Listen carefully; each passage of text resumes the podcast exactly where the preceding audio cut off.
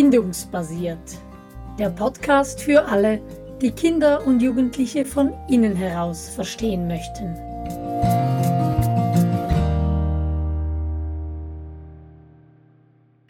Was heißt denn schon reif?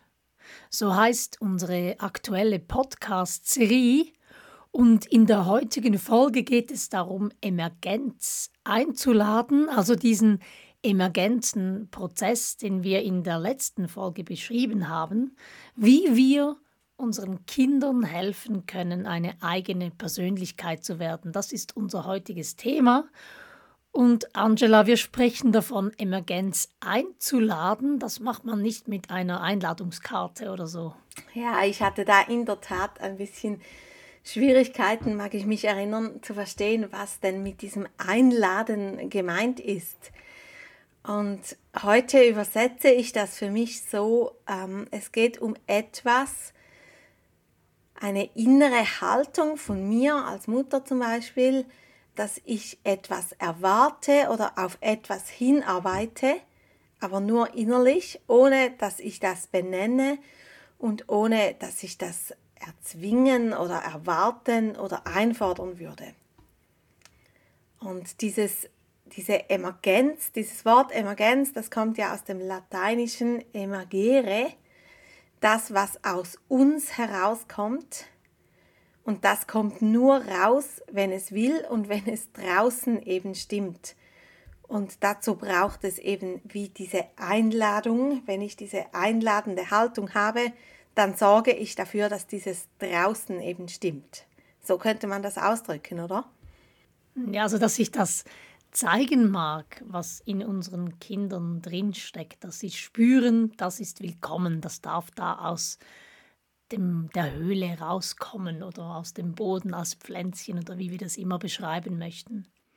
Ja, wir haben das letzte Mal und auch schon überhaupt mehrere Male davon gesprochen, dass Nähe und Kontakt unser Grundbedürfnis ist und auch wenn wir jetzt darüber sprechen, wie wir diese Emergenz einladen können, dann ist es ganz wichtig, dass wir im Hinterkopf behalten, dass unsere Kinder genährt sein müssen, was die Beziehungsebene anbelangt, also dass sie genügend Nähe und Kontakt ähm, erleben durften, weil in diese Emergenz hineingehen, das bringt auch immer etwas Einsamkeit mit sich. Man ist dann nämlich alleine mit sich, man schöpft aus sich heraus, man zeigt sich und das ist auch immer ein bisschen verletzlich, wenn da das Pflänzchen, ich bin wieder beim Gärtner, Angela, wenn das Pflänzchen aus dem Boden herauskommt, hat das immer auch etwas Verletzliches. Ja, etwas Verletzliches und ich glaube, insbesondere dann ähm, in der Adoleszenz geht es ja auch darum, dass man irgendwie merkt, ich bin individuell, es gibt keine andere Person, die die gleichen Ideen und Gedanken hat. Und das ja, macht ein bisschen diese Einsamkeit. Und deshalb ist es so wichtig, dass eben, dass sie gut genährt sind, wenn sie da hineingehen, damit man diese Einsamkeit und dieses verletzliche Terrain aushalten und überbrücken kann und natürlich auch wieder zurückgehen kann in den sicheren Hafen der Bindung. Und heute fragen wir uns ja, wie wir den Raum schaffen können, um diese Emergenz herauszulocken oder um die Einladung wirklich vermitteln zu können. Was wäre da das Erste, was dir in den Sinn kommt, Angela? Wie schaffen wir als Eltern oder als Lehrpersonen den Raum? Ja, das kommt vielleicht auch etwas noch aufs Alter drauf an.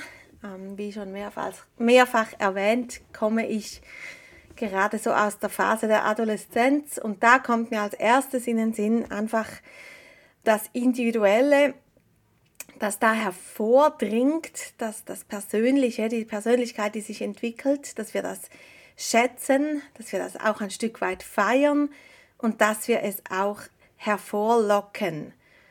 Ich habe mit großer Freude immer so die Meinungen und Gedanken meiner Teenies hervorgelockt in Gesprächen, habe es ähm, wirklich geliebt, sie zu fragen, ja, was denkst du darüber und wie siehst du das und so. Und so sind ganz gute Gespräche immer wieder entstanden. Mit Kleinkindern sieht es ein bisschen anders noch aus. Da bist du eher der Spezialist. ja. Ähm, etwas vom Ersten, was mir in den Sinn kommt, das ist überhaupt mal die Lehre zu schaffen, den Raum zu schaffen, damit da was herauskommen kann. Kinder haben ja oft das Bedürfnis, wenn sie von der Schule kommen, gleich wieder abzumachen für den Nachmittag oder ein Hörbuch zu hören oder zusammenzuspielen oder einfach mit irgendwas diese Leere, man kann auch sagen die Langeweile, die da vielleicht um die Ecke lauert und droht, zu füllen, von außen zu füllen. Und etwas vom Wichtigsten finde ich, dass wir als Eltern diese Leere schaffen. Das ist, fühlt sich immer so ein bisschen an, als ob ich meine Kinder da hineinschubsen würde.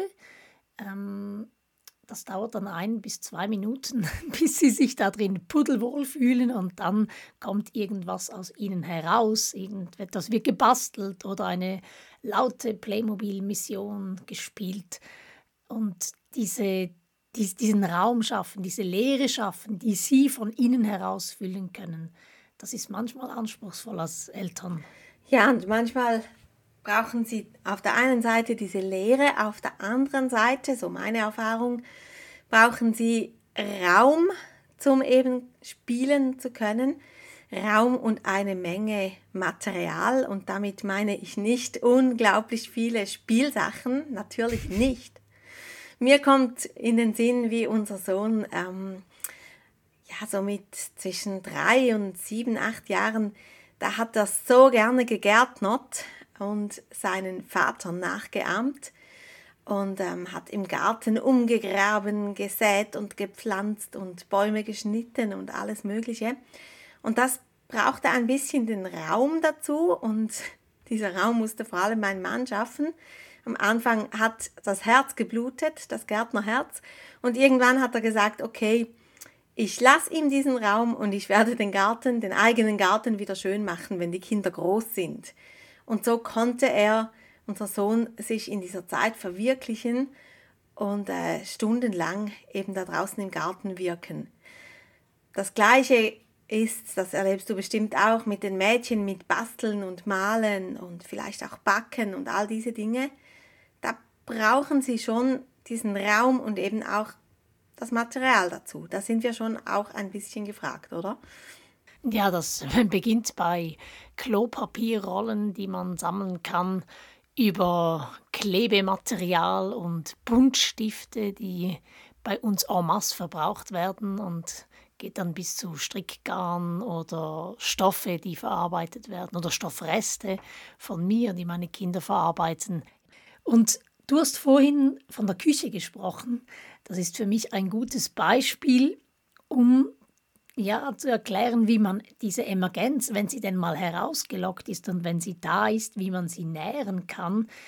Ich habe da nämlich so das Bild von mir, dass meine Kinder in der Küche ja möglichst nicht nur die meine Assistenten sind, sondern dass ich ihnen möglichst viel Freiraum überlasse. Und Angela, dein Junge ist Koch, da hast du bestimmt gute Beispiele. Ja, die habe ich natürlich. Ich glaube nicht, dass er Koch geworden wäre, wenn er nicht diesen Freiraum gehabt hätte. Und es war in der Tat so, dass ich selber als Mädchen das etwas vermisst habe. Und ich merkte dann auch, dass es mir nicht ganz so einfach fällt, die Küche wirklich meinen Kindern auch zu überlassen und sie eben ausprobieren zu lassen. Ich habe mich wirklich dazu durchgerungen und die Erfahrungen sind, sind sehr gut geworden. Und irgendwann kam der Moment, wo er dann wirklich der Chef de Cuisine war und ich von ihm lernen konnte. Also in der Lehre war natürlich. Und das war unglaublich eine spannende Erfahrung, ähm, wenn sich das so dreht. Wichtig ist, dass wir als Eltern uns da so langsam etwas zurückziehen und ihnen immer mehr eben diese Rolle überlassen und sie immer mehr eben am am Steuerrad ihres Lebens sitzen dürfen und wir uns immer mehr in die Coaching- oder die beratende Rolle zurückziehen. Ja, ich kann mich erinnern, in einem Kurs hat Gordon Neufeld mal gesagt, wir tun gut daran, uns als Eltern langsam, teilweise, schrittweise selber zu pensionieren, weil wenn wir das nicht tun, dann werden wir irgendwann einfach gefeuert. Und das ist mir so als Bild geblieben, dass ich versuche, meinen Kindern immer mehr Verantwortung und Autonomie zu übertragen. Ich kann mich gut erinnern, als meine Tochter zum ersten Mal aufs Velo stieg und einkaufen ging, weil ihr irgendwas was gefehlt hat, um zu backen, was sie gerade backen wollte. Das, ja, da hatte sie die Verantwortung übernommen. Ja, und wenn sich das dreht und wenn man plötzlich sich in dieser beratenden Rolle wiederfindet und man beobachten kann, wie sich da wirklich eine eigene Persönlichkeit entwickelt hat und die Kinder erwachsen werden und sie dann kommen und uns um Rat fragen und sagen, hey Mami, wie würdest du das machen oder was denkst du dazu, was soll ich tun, dann ist es Zeit zu feiern, weil man es dann eben nicht nötig hat, dass man ihnen die eigene Meinung aufdrücken muss oder dass man sich einmischen muss, sondern wenn man gefragt wird, dann, dann öffnet sich so das Feld und man kann das eigene einbringen und dann entstehen die guten Gespräche über Dinge und ich muss sagen, das genieße ich unglaublich. Mhm. Wenn wir über Vertrauen sprechen, dann ist mir auch noch wichtig zu erwähnen, dass ich mit der Haltung an meine Kinder treten möchte, versuche, dass sie sich mein Vertrauen nicht verdienen müssen, indem sie mir schon mal bewiesen haben, dass es geht, sondern dass ich ihnen dieses Vertrauen schenke, im Voraus gebe und sie dann wie für sich überlegen, ja, schaffe ich das jetzt wirklich allein in den Coop einkaufen zu gehen mit dem Velo oder ja, dass man sie nicht darin, darein drängt, aber auch, dass wir das Vertrauen ihnen schenken, dass sie, dass sie das schaffen. Und ich komme jetzt nochmals mit den Pflänzchen. Angela, wenn wir diese Pflänzchen im Garten schützen ähm, oder wenn wir Emergenz sehen als Pflänzchen, die wir schützen sollten, dann hat das vor allem mit einer schamfreien Umgebung zu tun. Also dass wir sie nicht beschämen, wenn dann etwas ja nicht so herausgekommen ist, wie sie sich das vorstellen. Aber es hat auch sehr viel mit Lob und Belohnung zu tun. Kannst du dazu noch was sagen? Ja, mir kam gerade vorhin in den Sinn, ähm, als du vom Vertrauen gesprochen hast. Ich glaube, wir hatten etliche Situationen, ähm, wo das Kind etwas gemacht hat und es lief schief. Zum Beispiel einen Krug Wasser zu transportieren. Und dann hat es halt doch, wie sagt man, ein bisschen ausgeleert. Güdlet auf Schweizerdeutsch. Und dann ist so die Frage, sehen wir oh, jetzt gibt es eine Sauerei, oh, du hast es nicht geschafft, komm, ich nehme den Krug, es ist halt doch besser, wenn ich den Krug transportiere. Oder kann ich sagen, hey, du hast dir Mühe gegeben, ich habe es gesehen, du hast dir Mühe gegeben. Jetzt hat es nicht geklappt, nächstes Mal probierst du es einfach wieder und irgendwann wird es klappen. Und das ist ja für das Kind ein riesengroßen Unterschied, ob es eben die Botschaft bekommt, oh Mann, ich, ich konnte es nicht, es ging nicht, jetzt muss die Mama putzen wegen mir und so. Oder ob es erlebt, okay, ich habe einen Fehler gemacht, aber das gehört dazu und nächstes Mal kann ich es wieder probieren und irgendwann kann ich es so gut, wie es die Mama kann zum Beispiel. Es geht aber auch auf der anderen Seite, das hat wie eine zweite Seite der Medaille, wenn es gut geht und das Kind es geschafft hat, ähm, den Krug zu transportieren, um bei diesem Beispiel zu bleiben.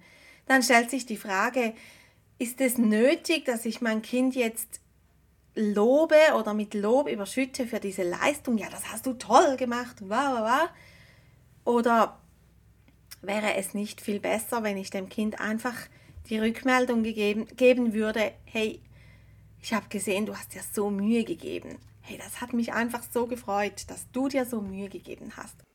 Mir hat dieses, bei diesem Beispiel extrem geholfen, die Emergenz eben wirklich als Pflänzchen zu sehen, als etwas, das aus den Kindern herauskommt.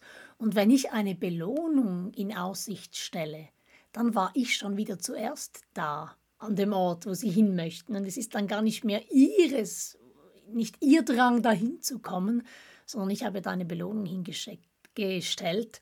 Und das ist dann ja wieder nicht förderlich, für dass da etwas aus ihnen herauskommt, was ihnen entspricht, wenn ich immer zuerst da bin. Absolut. In unserem Elternkurs, der im Januar startet, werden wir da noch weiter darauf eingehen. Aber Angela, die Essenz. Könntest du die zusammenfassen von der heutigen Folge? Ich glaube, es geht darum, dass wir die Emergenz einladen, dass wir eine selber in uns eine Haltung einnehmen, wo wir darauf hinarbeiten, dass diese Pflänzchen in unseren Kindern heranwachsen können, dass wir die Voraussetzung schaffen, indem wir sie auf der Bindungsebene nähren, die Bindung stärken und darin investieren. Und indem wir ganz praktisch diesen Raum schaffen, indem wir die Lehre aushalten und nicht in der Versuchung, in die Versuchung fallen, dass wir die Langeweile unserer Kinder aus dem Raum schaffen müssen, sondern dass wir diese Lehre aushalten im Vertrauen darauf, dass da schon etwas entstehen wird, dass wir ihnen Material zur Verfügung stellen und auch unser Vertrauen, dass sie ähm, gut damit umgehen und dass wir das, was da hervorsprießt an Persönlichkeit und an Individualität, dass wir das feiern, bis sie erwachsen sind. Ja, und in unserer nächsten Podcast-Folge geht es dann um die Adaption, also den adaptiven Prozess oder den Schlüssel zu Resilienz und Widerstandsfähigkeit. Darauf freue ich mich. Ich mich auch. Bis bald. Tschüss.